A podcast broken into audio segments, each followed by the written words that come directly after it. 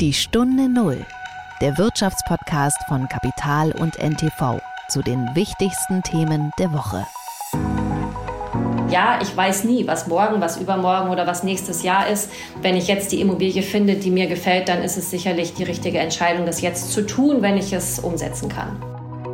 Die Frage ist, wie der Winter ausfällt, wie die Gasthematik ähm, weitergeht. Das sind ja auch noch Faktoren, äh, die möglicherweise auf die Nachfrage drücken oder zu Verunsicherung beitragen können. Deswegen tue ich mir sehr schwer damit, jetzt genau zu sagen, wann oder in welchem Monat geht es wieder bergauf bei der Nachfrage. Also das Wichtigste ist erst einmal, dass man sich rechtzeitig mit dem Thema beschäftigt aus meiner Sicht, dass ich Zeit habe, mich mit der Frage auseinanderzusetzen, nicht nur, was ich mir leisten möchte und was ich mir leisten kann. Das sind ja zwei unterschiedliche Paar Schuhe durchaus.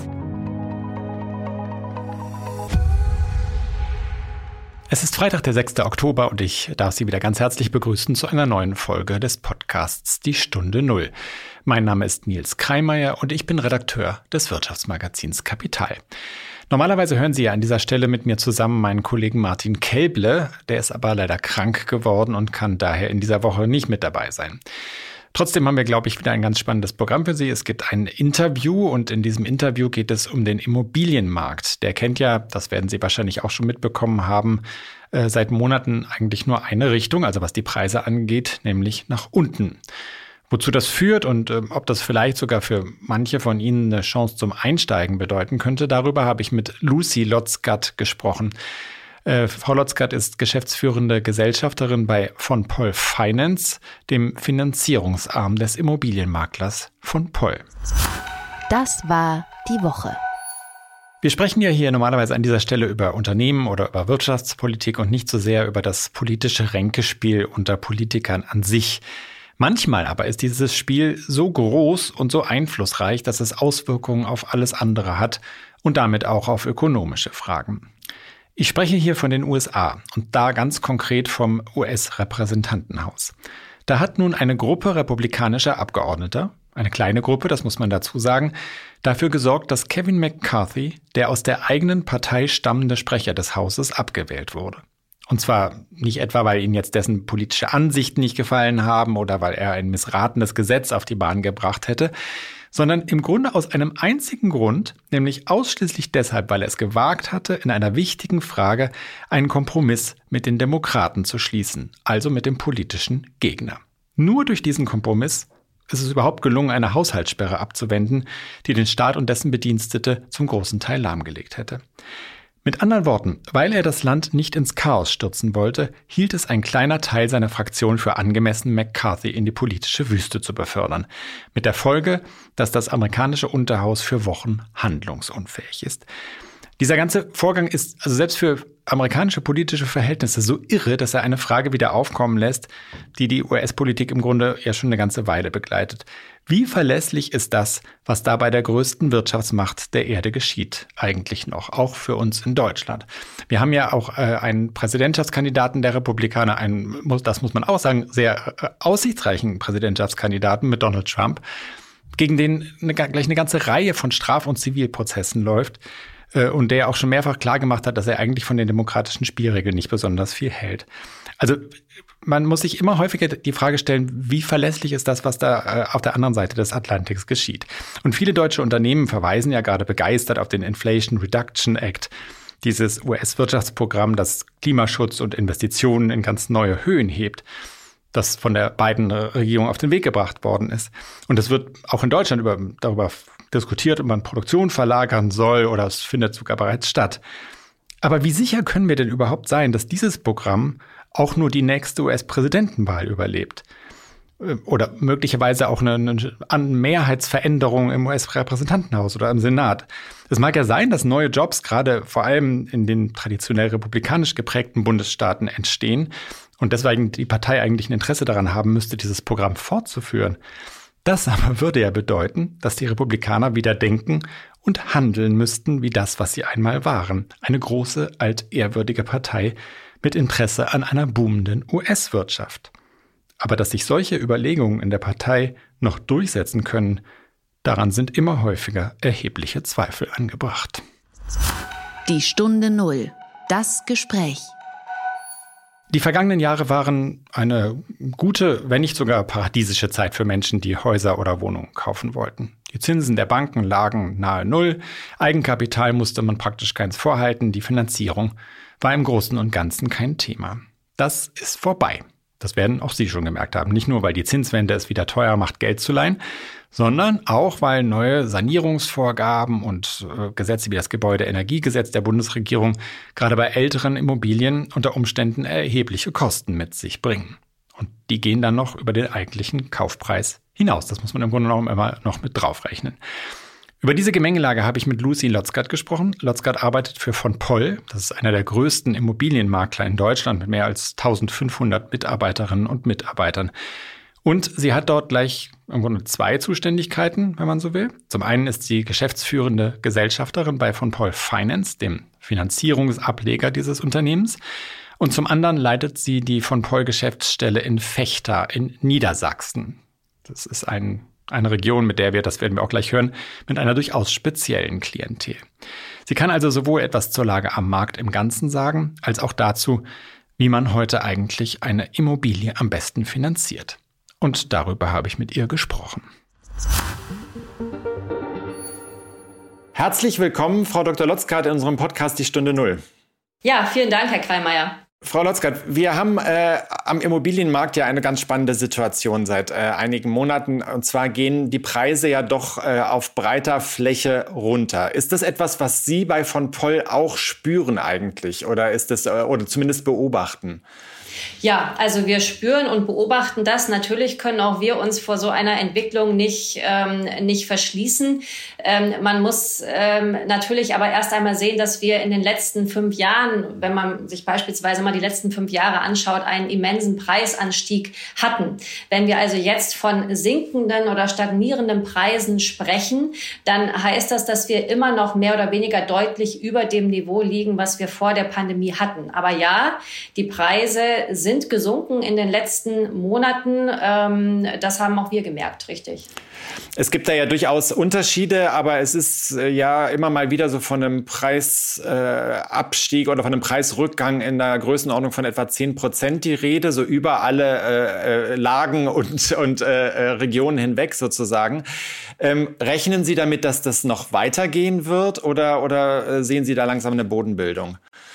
Ähm, ja, zu Ihrem ersten Punkt erst einmal, ja, 10 Prozent plus minus ist auch das, was wir beobachtet haben. Ähm, ich habe selber bei mir hier im Landkreis Fechter bin ich ja tätig, auch mit meinem vom Paul Immobilienstandort Preisreduktion von 5 Prozent bis hin zu 20 Prozent beobachtet.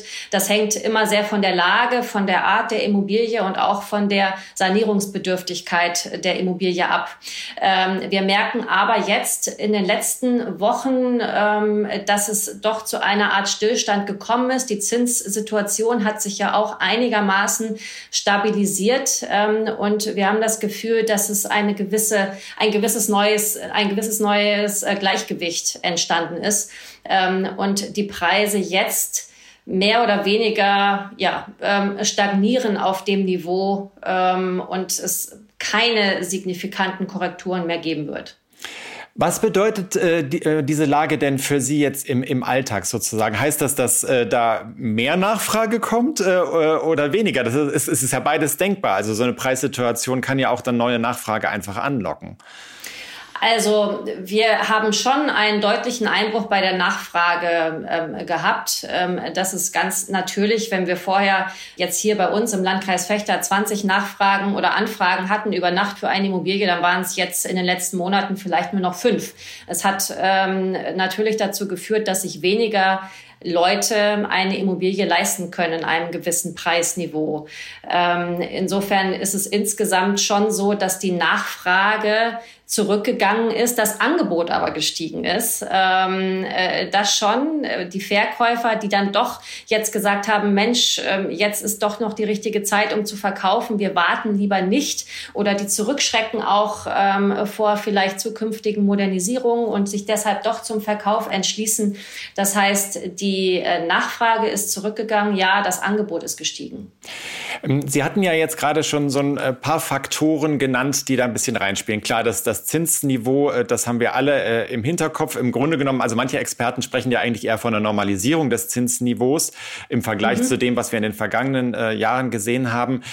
Aber es spielen ja auch noch andere Faktoren mit hinein. Sie hatten gerade gesagt, Sanierungsbedarf, vermutlich auch Energiegesetze wieder wie das Heizungsgesetz, das uns jetzt alle Kopfzerbrechen bereitet. Ähm, also was würden Sie sagen, sind so die beeinflussenden Faktoren im Moment, die, die, die diesen Markt jetzt prägen? Genau, wir haben auf der einen Seite kostenseitige Faktoren. Das sind genau die drei, die Sie angesprochen haben im Wesentlichen. Also kostenseitige Faktoren, die dämpfend auf die Preisentwicklung wirken. Das ist die weitere Zinsentwicklung oder überhaupt das Zinsniveau. Das ist auf der anderen Seite die Lebenshaltungskosten und die Wohnnebenkosten. Also was kostet mich mein Leben und was kostet mich das Wohnen? Das heißt besonders ähm, der äh, Faktor Energie. Ähm, und das dritte, der dritte Punkt ist ähm, Heizungsgesetz, haben Sie gerade auch schon angesprochen angesprochen, die Sanierungspflichten, die jetzt schon oder auch zukünftig bestehen. Diese drei Faktoren sind aus meiner Sicht prägend für ähm, oder sehr beeinflussend für das Preisniveau auf der einen Seite. Auf der anderen Seite haben wir aber angebotsseitige Faktoren, die gegenläufig wirken können oder zumindest ähm, einer Preisreduktion ähm, entgegenwirken können. Denn wir haben, ähm, es sind auch wieder drei Faktoren, die man da hervor, ähm, herausgreifen kann. Wir haben ähm, einen Einbruch der Neubautätigkeit, lesen wir überall in der Presse, was dazu führt, dass sich die Nachfrage, die noch da ist, mehr kanalisiert auf die Bestandsgebäude, die ähm, vorhanden sind. Und wir haben auf der äh, zweiten Seite ähm, einen Ausbau weiterhin von Fördermöglichkeiten. Die Politik ist ja bestrebt, ähm, Fördermöglichkeiten zu entwickeln oder zu verbessern. Ähm, das können KfW-Mittel genauso sein wie die zumindest diskutierte, ist ja noch nicht ganz durch, ähm, Reduktion der Grunderwerbsteuer ähm, für Erstkäufer in Thüringen, wie wir der Presse entnommen haben. Ich denke, dass solche Themen zukünftig auch noch mal weiter in den Fokus der Diskussion rücken werden. Ähm, und der dritte Punkt, der dem entgegenwirken kann, ähm, ist, sind die steigenden Mieten. Wir haben in den letzten Monaten und wir gehen auch zukünftig davon aus, dass wir weiterhin steigende Mieten beobachten werden können. Und das führt dann wieder zu einer veränderten Mieten versus Kaufen Kalkulation. Das heißt, mit steigenden Mieten kann sich dann doch in einigen Regionen der Kauf wieder mehr lohnen. Ähm, und diese drei Punkte wirken also dann durchaus wieder ähm, gegen einer, äh, entgegen einer äh, möglichen Preisreduktion. Wobei das ja auch zu einer gewissen äh, Verunsicherung im Markt wahrscheinlich führt, weil man ja noch nicht weiß, wie genau es weitergeht. Wir, wir wissen noch nicht ganz genau, was mit dem Zinsniveau passieren wird. Äh, auch da denkt man, da ist langsam so, so ein Ende der Fahnenstange erreicht, aber man weiß es nicht. Sie hatten auch beschrieben, es sind noch mhm. verschiedene äh, Gesetzgebungsverfahren noch gar nicht äh, angestoßen worden oder zumindest sind im, im Gange. Führt das zu so einer, zu so einer, also da warten viele wahrscheinlich jetzt einfach ab, oder? Ähm, ja und nein. Ähm, ich glaube, man muss unterscheiden zwischen ähm, Investoren oder Anlegern, die kaufen, und zwischen Eigennutzern, die eine Immobilie erwerben, ja zum Teil auch aus emotionalen Gründen, die einfach ihre Familie gründen wollen, die ein Zuhause erwerben wollen. Ähm, und da rate ich auch den Kaufinteressenten immer, wenn ich jetzt eine Immobilie finde, die ich mir vorstellen kann, dass ich hier meinen ähm, meinen Lebensmittelpunkt gründe oder äh, lege, den Grundstein lege für meine weitere Zukunft, dann sollte ich auch versuchen, da ähm, äh, jetzt äh, die Finanzierung auf die Beine zu stellen ähm, und eben nicht abzuwarten, weil ja, ich weiß nie, was morgen, was übermorgen oder was nächstes Jahr ist. Wenn ich jetzt die Immobilie finde, die mir gefällt, dann ist es sicherlich die richtige Entscheidung, das jetzt zu tun, wenn ich es umsetzen kann. Hm, kommen wir mal so ein bisschen zu dem, was ja im Fokus auch ihr, äh, Ihrer Tätigkeit äh, liegt, neben der Tätigkeit in der, in der Außenstelle Fechter, nämlich die Finanzierung. Was ist sozusagen die Situation im Moment äh, für, für Kundinnen und Kunden, die zu Ihnen kommen? Also äh, was, was kann man denen raten in so einem ja relativ volatilen Umfeld? Wie, wie gehen Sie damit um? Also das Wichtigste ist erst einmal, dass man sich rechtzeitig mit dem Thema beschäftigt, aus meiner Sicht, dass ich Zeit habe, mich mit der Frage auseinanderzusetzen, nicht nur, was ich mir leisten möchte und was ich mir leisten kann. Das sind ja zwei unterschiedliche Paar Schuhe durchaus. Ähm, ähm, genau. Und äh, dass ich mich also rechtzeitig damit auseinandersetze und dass ich dann einen Finanzierungsberater habe, der in der Lage ist, meine ganze Situation zu erfassen und auch alle Stellschrauben zu identifizieren, die es möglicherweise gibt, um die Finanzierung ähm, möglich zu machen. Ähm, äh, denn es ist, hängt ja nicht nur an dem Eigenkapital, was ich einbringen kann. Ich kann, wie ich gerade schon mal ja ansprach, Fördermittel ähm, vielleicht identifizieren, akquirieren. Ähm, ich kann über andere Themen die Finanzierung vielleicht darstellen, äh, über die Familie, über Unterstützung der Eltern, über Zusatzsicherheiten, ähm, die mir die Eltern vielleicht geben. Da gibt es sehr, sehr viele Bausteine und diese Bausteine alle zu ähm, identifizieren, zu evaluieren und dann zusammenzubilden in eine Finanzierungslösung, das braucht Zeit.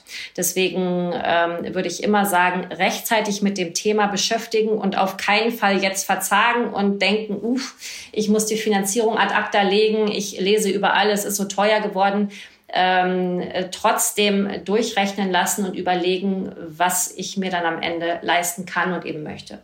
Kann man sagen, dass der Beratungsbedarf größer geworden ist als in den vergangenen Jahren, einfach weil die Situation unklarer ist?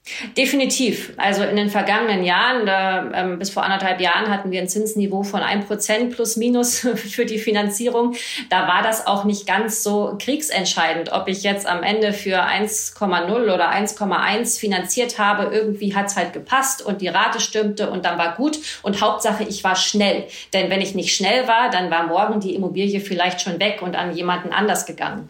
Ähm, äh, das ist jetzt anders. Ich brauche mehr Zeit, um auch Zinskonditionen zu vergleichen. Die können sich ja durchaus unterscheiden und das macht auf dem Niveau, wo wir jetzt sind, dann doch einen erheblichen Unterschied über die Laufzeit gerechnet. Ähm, und insofern ja, der Beratungsbedarf ist gestiegen, weil ich im ersten Schritt vielleicht manchmal merke, uff, die monatliche Rate, die da jetzt rausgekommen ist, die möchte ich mir gar nicht so leisten. Welche Möglichkeiten gibt es denn, um diese Rate doch noch zu reduzieren und ähm, die Finanzierung dann für mich aus meiner Sicht realistisch auf die Beine zu stellen? Und dann kommt ja noch ein Beratungsbedarf hinzu durch äh, äh, die neue Energierahmenbedingungen, die sich bilden bei den Gebäuden. Ich weiß ja nicht, wenn ich einen Preis eines Gebäudes sehe, was da noch draufkommt, eventuell im Rahmen einer Sanierung, Einbau einer Wärmepumpe, vergleichbare äh, Dinge. Das muss, das muss ja äh, zur Beratung noch hinzukommen dann. Das stimmt, wobei, also da kann ich jetzt für mich hier sprechen, für meine täglich, Tätigkeit hier als Immobilienmakler auch. Ähm, dieses Thema ist in den Köpfen der Käufer noch teilweise sehr weit weg. Es ist noch relativ abstrakt. Ähm, die haben natürlich alle Sorge und denken, ach ja, irgendwann muss ich da, aber sie wissen auch, noch ist diese Verpflichtung nicht da. Noch kann ich eine Gasheizung einbauen und dann bin ich erstmal raus und dann verschiebe ich meine Sorge, die ich vielleicht habe, in die doch relativ geführte weite Zukunft. Deswegen ist das aktuell aus meiner Sicht ein Thema, ja, was durchaus genutzt wird, um auch zu verhandeln bei Verkäufern und zu sagen, Mensch, ich muss hier aber die Heizung erneuern und so weiter. Aber dieses Gesamtpaket, was sich da möglicherweise anschließt mit Fenstern, mit Dach, mit ähm, Außenwanddämmung oder mit einer Verlegung der Fußbodenheizung, die ich vielleicht brauche, um überhaupt die Wärmepumpe umsetzen zu können, dieses Gesamtpaket ist aus meiner Erfahrung in der Kalkulation der ähm, Käufer noch nicht wirklich angekommen. Aber dieses, das ist ja eigentlich nicht gut. Ne? Also dieses Thema so in die Zukunft zu verschieben, ist ja extrem riskant. Also weil selbst äh, selbst wenn äh, eine, keine harte Verpflichtung dazu kommt, die Heizung äh, äh, auszutauschen, das hat sich ja jetzt auch so ein bisschen mit der Neuerung des äh, äh des Heizungsgesetzes erledigt, haben wir ja trotzdem zu erwartende steigende Gaspreise durch höhere Anforderungen für, für CO2-Emissionen in Europa. Also insofern die, die Kosten steigen ja. Das das das steht ja schon fest. Das stimmt, das stimmt, aber wir wissen insgesamt noch nicht, wie viel und welche Förderungen es dann doch wieder vielleicht gibt. Ähm, denn auch jetzt für die Heizungserneuerung gibt es ja doch ähm, erhebliche Fördermittel, die da bereitgestellt werden sollen. Ähm, und vielleicht auch deswegen die Angst äh, bei den Käufern etwas genommen wird. Ähm, aber ja, es ist ein Problem, was etwas noch in die Zukunft verschoben wird aus meiner Sicht. Wie sieht das mit Eigenkapitalanforderungen aus? Was verändert sich da aus Ihrer Sicht im, im, Vergleich zu den vergangenen Jahren oder vielleicht sogar ja, Jahrzehnten schon fast? Ja, vielen Dank für die Frage. Ähm, die mag ich sehr, sehr gerne, denn ähm, da schwingt immer mit diese, diese Vermutung, oh, ich brauche doch 20 Prozent Eigenkapital oder ich brauche doch 30 Prozent Eigenkapital und ich räume so gerne damit auf, denn es ist nicht zwingend notwendig. Ähm, natürlich ist der Anteil des Eigenkapitals wichtig, ähm, äh, weil es meine äh, Finanzierungskondition verbessert und eben logischerweise auch meine monatliche Rate verringert. Ähm, es ist aber nicht so, dass ich zwangsläufig einen äh, Eigenkapitalanteil von so und so viel Prozent benötige, denn was betrachtet wird, ist immer von der Bank, kann ich mir meine monatliche Rate leisten? Die monatliche Rate in Verbindung mit meinen Lebenshaltungs- und Wohnkosten und allem, was dazugehört. Wenn dies der Fall ist, wenn ich also an ausreichend Nettoeinkommen verfüge im Monat, dann kann ich auch nach wie vor noch eine Finanzierung darstellen, ähm, ohne oder mit nur sehr, sehr wenig Eigenkapital. Ähm, das ist aber natürlich umso unwahrscheinlicher, je höher der Kaufpreis, ähm, äh, dass ich dann auch ausreichend ähm, über Nettoeinkommen verfüge. Deswegen ja, es ist wichtig und das Eigenkapital ist wichtiger geworden, ähm, einfach weil ansonsten ich ähm, die Wahrscheinlichkeit sinkt, dass ich mir die monatliche Rate ähm, leisten kann. Ja. Wenn wir jetzt versuchen, das einfach mal so ein bisschen auf, einen, ähm, auf eine konkretere Ebene runterzuziehen, wenn Sie äh, in ein Gespräch gehen mit den, mit den Kundinnen und Kunden. Die kommen zu Ihnen und sagen, wir haben ein Objekt gefunden, das wäre für uns interessant. Was ist sozusagen so eine, so eine äh, Checkliste, die man jetzt durchgehen muss äh, und die, die, die wichtig, äh, wichtig ist, wirklich die einzelnen Punkte zu beachten aus Ihrer Sicht? Was, was ich als Kunde unbedingt beachten sollte in der derzeitigen Lage? Genau, also ich würde mich mit dem Kunden hinsetzen und würde ähm, den Punkt Eigenkapital besprechen. Ich würde äh, die Frage der Zinssicherheit klären, das heißt Zinssicherheit und Flexibilität. Über welchen Zeitraum möchte ich mir die Zinsen sichern? Welche Flexibilität brauche ich auf dem Weg dahin? Flexibilität meine ich zum Beispiel, ist ähm, Nachwuchs geplant äh, bei der Familie, heißt das, ich muss vielleicht zukünftig mit einem Einkommen oder einem halben Einkommen weniger rechnen. Diese Dinge muss ich über die Laufzeit der Finanzierung Finanzierung berücksichtigen. Und ähm, ansonsten geht es einfach darum zu schauen, wie viel Budget steht mir im Monat zur Verfügung, um diese Finanzierung umzusetzen und welches Eigenkapital habe ich. Mit Eigenkapital meine ich auch nicht nur Barvermögen. Das wird ja auch häufig verwechselt. Eigenkapital kann sich auch verstecken in bestehenden Verträgen, die ich habe. Also auch Rückkaufswerte von Lebensversicherungen sind ja beispielsweise Eigenkapital. Das heißt, diese Dinge muss ich aufrollen ähm, und zusammenbasteln in eine Finanzierungslösung, die für meine individuelle Situation Situation dann am besten ist. Das sind ja im Grunde genommen Sachen, die haben bis jetzt ja auch schon gegolten, also auch schon vor, vor mhm. der Veränderung der, der Zinssituation. Nicht? Also gibt es sozusagen Faktoren, die jetzt äh, aus Ihrer Sicht wichtiger geworden sind, noch zu beachten? Naja, wichtiger geworden aus meiner Sicht ist eigentlich, was Sie gerade schon ansprachen, der zukünftige Modernisierungs- oder Sanierungsbedarf der Immobilie. Ähm, also in Kombination auch mit dem Energieausweis. Früher war beispielsweise der Energieausweis für die Banken vergleichsweise uninteressant. Heute ist es mittlerweile zu einer Pflichtunterlage geworden, die im Rahmen der Finanzierungsprüfung bei den Banken mit eingereicht werden muss. Das ist also relativ neu. Ähm, und wenn wir jetzt da eine Immobilie haben, die eingestuft ist im Bereich F zum Beispiel, ja, ähm, also F, es ist wie bei Waschmaschinen, sage ich immer, ne, von grün A bis rot H geht diese Skala des Energieausweises. Ähm, und wenn wir uns da relativ weit auf der rechten Seite in dem äh, leicht roten Bereich befinden, dann ist die Frage, wie komme ich da zukünftig in einen besseren Bereich, wenn es vielleicht auch darum geht, dass ähm, Gebäude einen gewissen Energiestandard erreichen müssen. Ähm, und da gibt es auch jetzt schon Kalkulationen oder Rechner, die unterstützen ähm, bei äh, der ja, Berechnung, was muss ich investieren ähm, aus energetischer Sicht und wie komme ich dann in eine bessere Energieskala. Ja. Das heißt, ich brauche äh, eine, klar eine Finanzierungsberatung, das hatten Sie ja schon angesprochen. Ich brauche eine Energieberatung, das ist ja sowieso, ja. da komme ich auch nicht drum herum. Das ist ja schon eine ganz, ganz schöne Anforderung, die da auf mich zukommt. Äh, da liegt ja immer der Gedanke nahe, sowas ein bisschen als Komplettpaket anzubieten, oder?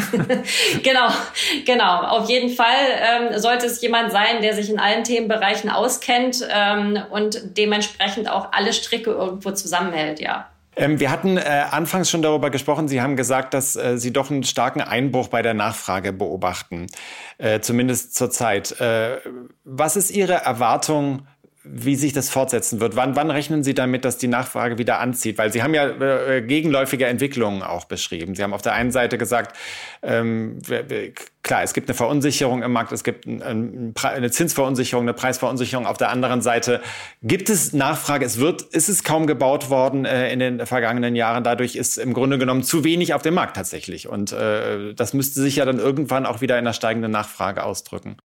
Korrekt. Ähm, es bleibt aber trotzdem ja ein gewisser Blick in die Glaskugel, denn es steht und fällt natürlich auch sehr mit, den, äh, mit dem weiteren Zinsniveau. Ähm, es gehen ja viele Experten davon aus, dass sich das Zinsniveau nun so einigermaßen einpendelt und wir zumindest keine sehr signifikanten äh, Zinssteigerungen mehr ähm, sehen werden. Ähm, Im Gegenteil vielleicht, dass wir irgendwann nächstes oder übernächstes Jahr auch wieder eine leichte Reduktion der Zinsen sehen und dann denke ich, spätestens wird es auch wieder zu einem noch stärkeren Anstieg der Nachfrage kommen. Ähm, jetzt über den Winter ist es, glaube ich, schwer zu, schwer zu sagen. Die Frage ist, wie der Winter ausfällt, wie die Gasthematik ähm, weitergeht. Das sind ja auch noch Faktoren, die möglicherweise auf die Nachfrage drücken oder zu Verunsicherung beitragen können. Deswegen tue ich mir sehr schwer damit, jetzt genau zu sagen, wann oder in welchem Monat geht es wieder bergauf bei der Nachfrage. Sie hat sich stabilisiert, das würde ich schon sagen. Ähm, aber wann es konkret. Aber stabilisiert auf niedrigerem Niveau. Natürlich, stabilisiert auf niedrigerem Niveau, mhm. richtig. Und was bedeutet das für, für Sie als Unternehmen? Also für uns als Unternehmen von Paul Immobilien äh, würde ich sagen, sind wir vergleichsweise gut durch diese Zeit gekommen bisher. Ähm, denn ähm, es hängt ja von zwei Dingen wieder ab. Wir haben auf der einen Seite ist die Frage, wie weit bin ich als Unternehmen in der Lage, Immobilien ins Angebot zu bekommen, die ich also dann Ver äh, Käufern anbieten kann. Und auf der anderen Seite, inwieweit gelingt mir dann auch der Verkauf dieses Angebots. Und wir sind in beiden Bereichen sehr gut aufgestellt. Denn auf der einen Seite merken, merken wir, wir eine deutlich zunehmende ähm, Angebotsstärke, also sehr viel mehr Immobilien, die wir im Angebot haben, weil sich Eigentümer in doch jetzt schwierigeren Zeiten zum Verkauf einer Immobilie an starken Marken orientieren und wir eine gute Präsenz, auch eine digitale Präsenz haben, ähm, Verkäufer auch beispielsweise digital unterstützen im gesamten Verkaufsprozess zusätzlich zu dem persönlichen Kontakt. Ähm, und auf der anderen Seite sind wir dann auch gut in der Lage, über die Kompetenz, über die Ausbildung ähm, der Makler und auch über die Kombination mit von Paul Finance dann den Verkauf dieses Angebots ähm, wahrscheinlich zu machen. Über die Entwicklung von Finanzierungslösungen beispielsweise, die vielleicht in, äh, ja, bei der Hausbank ähm, so nicht möglich gewesen wäre. Wir hatten über ein ähm, Lieblingsthema der Immobilienbranche noch gar nicht so richtig gesprochen, nämlich über die Lage. Es gibt ja vermutlich doch Unterschiede, die auch jetzt noch zu beobachten sind im Markt, was die Nachfrage angeht, in städtischen Regionen, in eher ländlichen Regionen. Lässt sich da, lässt sich das ein bisschen verallgemeinern, äh, wie sich da, wie, wie unterschiedlich sich da die Nachfrage entwickelt? Also natürlich ist es in sehr, sehr guten Lagen so, dass wir eine Klientel dort ansprechen, naturgemäß, die eher preisunempfindlich ist, die über gute Einkommen und eine gute Eigenkapitalsituation verfügt und wir deshalb dort einen geringeren äh, Preis, ähm, äh, eine geringere Preisreduktion beobachtet haben. Genauso ist es bei mir in der Region zum Beispiel ähm, abhängig auch von der Art der Immobilie. Ähm, wenn ich äh, eine Immobilie habe, beispielsweise gerade mit Pferdehaltung, äh, dann ist das auch eine Käuferklientel, die eher preis unsensibel ist ähm, und auch da der Preis sich relativ stabil ähm, zeigt im, im Verkaufsprozess. Dann gibt's aber auch Immobilienkategorien, nicht nur Lagen, auch Kategorien, die eher preisempfindlich sind. Bei uns hier zum Beispiel das klassische Reihenhaus oder die Doppelhaushälfte, die hier in der ländlichen Region immer schon von einer Käuferklientel erworben wurden, die jetzt eine Finanzierung nicht mehr darstellen können. Und die, die es sich noch leisten können, auf der anderen Seite, die sagen hier auf dem Land, nein, ich möchte doch ein freistehendes Einfamilien Einfamilienhaus und kein Reihenhaus haben. Ähm, das heißt, wir sehen für diese Art der Immobilien Typen hier auf dem Land einen sehr viel stärkeren Preiseinbruch als beispielsweise für das freistehende ähm, Einfamilienhaus. Also ja, gute Lagen, ähm, die äh, weiterhin gehobene Käuferschichten anziehen, die ähm, geben sehr viel weniger im Preis nach als ähm, ja, ähm, Immobilien, die im normalen Preissegment, sagen wir mal, sich befinden. Das heißt, wenn Sie von diesem sehr viel stärkeren Preiseinbruch sprechen, dann ist das das, was tatsächlich dann teilweise sogar in Richtung 20 Prozent äh, geht, wie Sie am Eingang äh, erwähnt hatten. Hm. Genau.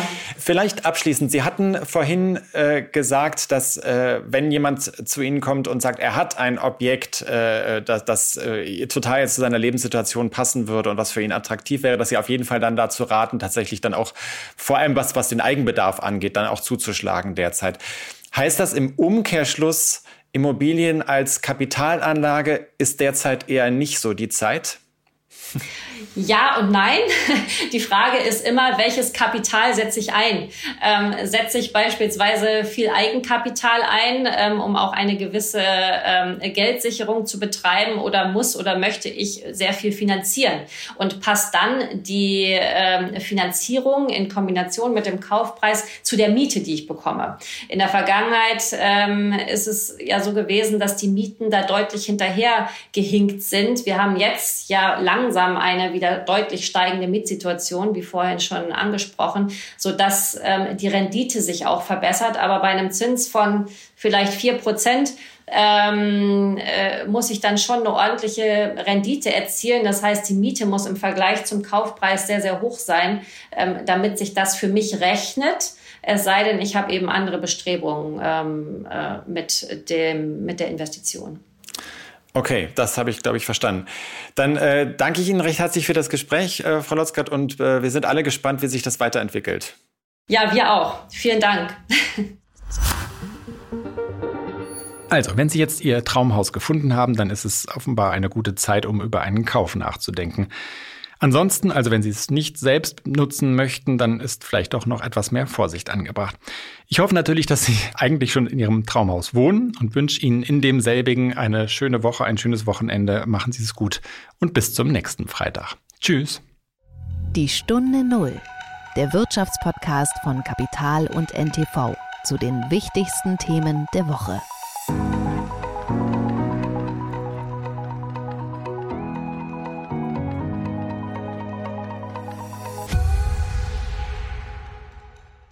Dieser Podcast ist eine Produktion der Audio Alliance.